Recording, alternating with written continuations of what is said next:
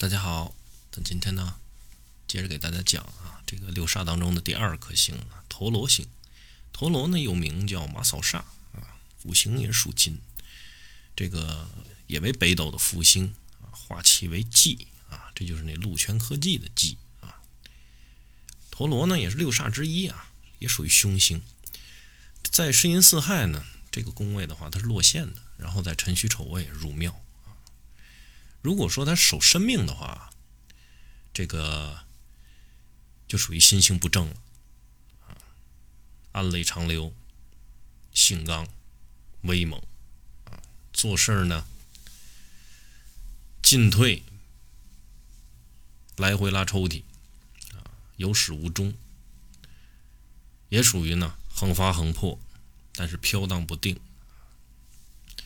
陀螺入命的人呢，身形也是比较壮的啊，脸呈这种方圆形，两这个两个这个腮这块呢比较宽一点啊。入庙呢也是多为肥胖啊，落线的话颜面上也主有伤痕啊，牙齿上来说的话可能不太好。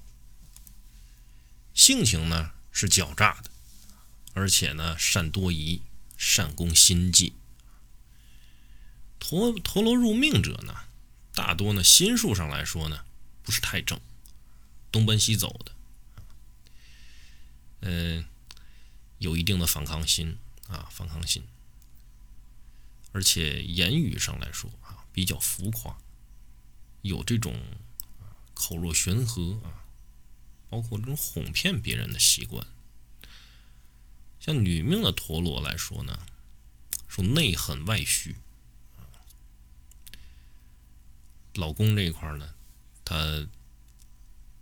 一点也不让着啊，这个也是在家里比较权势啊，而且呢，对待子女上来说也是比较的啊严厉。陀螺呢，它也为柱星啊，也是北斗的柱星，化也是化为忌星，性质上呢带有蹉跎啊、唠叨这样的感觉。但是主勇敢，也主残忍。这个同时也主呢，有计谋啊，利于武职。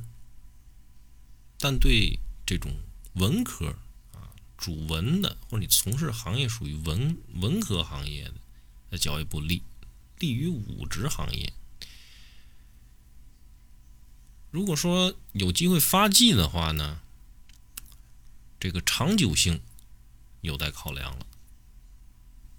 它极有可能成这种刚我们讲的这种横发横破的这样的格局。如果单守生命的话呢，就很容易啊主孤单，特别容易去背井离乡，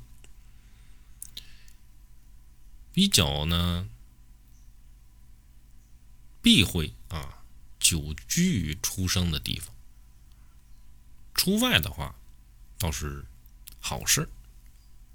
画技也是主是非、主凶恶啊。陀螺本身带有一种啊拖延、延后、打转啊、等待、蹉跎啊这种感觉。这个陀螺，就咱从字面上来讲吧，原地打转的感觉啊。虽然它不是那个陀螺那两个字啊，但是我们用它的音来去理解它啊，我们就能很容易的去记住这个星的一个概念。它就是有一种这种举棋不定啊，包括等等再等等，拖延症的这种感觉。也有呢，诸事晚成的意思，凡事早成。是不可能的，只能是耗费很多的时间之后才能有所成。一般陀螺星呢出现在命宫的表现，这个命主人一般是动作比较慢的，做事也是不太干脆，喜欢拖泥带水，凡事都会拖啊。无论你做事儿啊或者决定事儿，都会这种拖拖拉拉、犹豫不决，不太容易下决定，而且呢会出现反复。而且容易出现呢，是一个筋骨方面的创伤啊，比如这种啊挫伤啊、扭伤之类的。本身它的化气为忌嘛啊，为，忌呢带有一种这种嫉妒啊，包括这种愤恨的意思啊，也就是是非的制造者。陀螺它的性质上来说是极为阴狠的啊，而且是冷漠、不善与人沟通的，所以说他是不太容易去融入人群，所以说他看起来是较为孤独的，凡事呢也不也不跟人去交流啊，就闷在自己的心里。他说，如果说有所纷争的情况下呢，他也不求是沟通去解决这个问题啊，反而是在什么呢？自己的暗中去萌生这种报复之心，也是容易令人这个防不胜防的感觉但是陀螺呢，它属于你看对内的话，它确实是这种感觉啊，很很隐忍，所以说他呢有这种有泪不轻弹啊，打落牙齿或血吞的这种性格。而且呢，这个怨恨会持续很久啊，很难消除。容易呢，像有一些过节的话呢，他会嗯想着办法了。可能暂时我现在我不能拿你怎么样，但是这个事儿我一直搁心里记着。但有机会的话，我一定要啊回报你一下子 啊，这回击一下，就有点这种君子报仇，十年不晚的感觉啊，而且。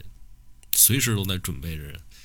啊，说的夸张一点吧，就是随时准备着反击，就给你致命一击的感觉。这个陀螺呢，它的毅力上来说是胜过青阳的，虽然有点慢啊，但是它的磨工是一流的啊，就是这种铁杵磨成针啊，水滴石穿的这种毅力啊，所以说呢，要成事儿的话呢，缺少陀螺的这种毅力也是不行。所谓明枪易躲，暗箭难防嘛，啊，陀螺也是这个暗箭的释放者，喜居暗处啊，令人防之防之难，防之不易啊。这我们刚刚讲了啊，就是按照他的这个音译去理解的啊，就是陀螺嘛，给他扔在地上，然后它就在那转，不像利刃那种快刀斩乱麻，一刀解决啊。陀螺是有这种纠缠不清的毅力，锲而不舍的精神，所以说呢。要是想要成功的话，你少了陀螺啊，其实也是少了一块很大的助力。一个人成功的必要条件当中，还确实是应该要有陀螺的力量去加持。所以说吉煞啊，我们单星论的时候，好像论起来很可怕，但是各个星之间呢，主星它有主星的能量。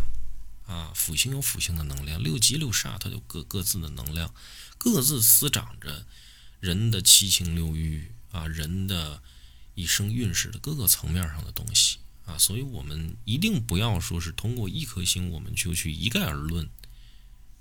啊，看到一颗星就很害怕，不要这样，我们一定要去综合的去论断啊，它出现的时机以及宫位啊，包括呢宫位当中的组合。啊一定要去仔细的去分析。好，那咱今天的这个陀螺星的概念呢，就给大家播讲到这儿啊，感谢大家的收听，咱们下节课再见。